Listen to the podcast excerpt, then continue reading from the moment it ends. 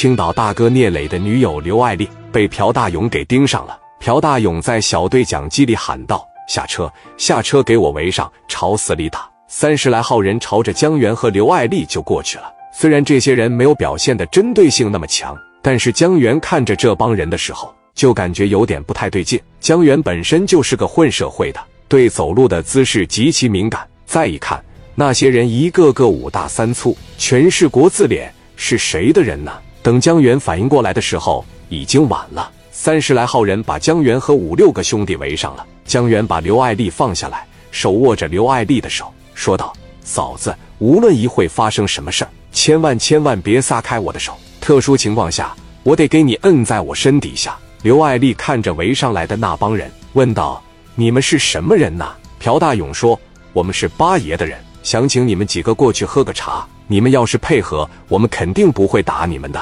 要是不配合，你觉得你们几个能跑了吗？我们在这给你们打成肉泥。”江源说：“这样吧，我们哥几个跟你走，你让我嫂子上楼一趟行吗？她就是连滚带爬，你们也足够时间把我带走。别跟我嫂子过不去，她毕竟是个女人。”朴大勇说：“别他妈废话，赶紧的呀！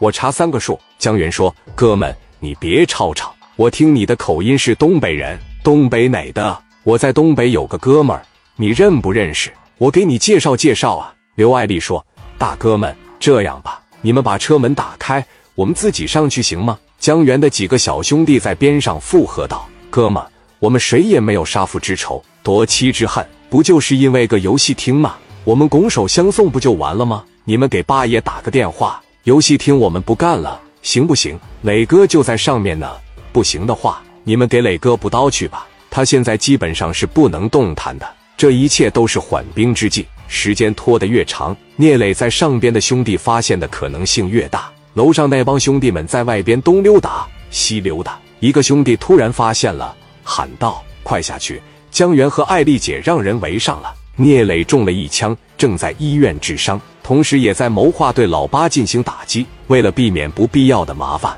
聂磊让江源把刘爱丽强行送回去。刚到楼下就被老八派来的人围上了。江源等人在和朴大勇周旋时，楼上的小兄弟发现了，一帮兄弟赶紧往下边跑去了。聂磊听到外面的吵嚷声，走到窗前，也看到了楼下正在发生的一切。楼下，江源还在拖延时间，但是已经拖延不下去了。江源说：“哥们，我给你们拿点钱，出来混社会不就是为了钱吗？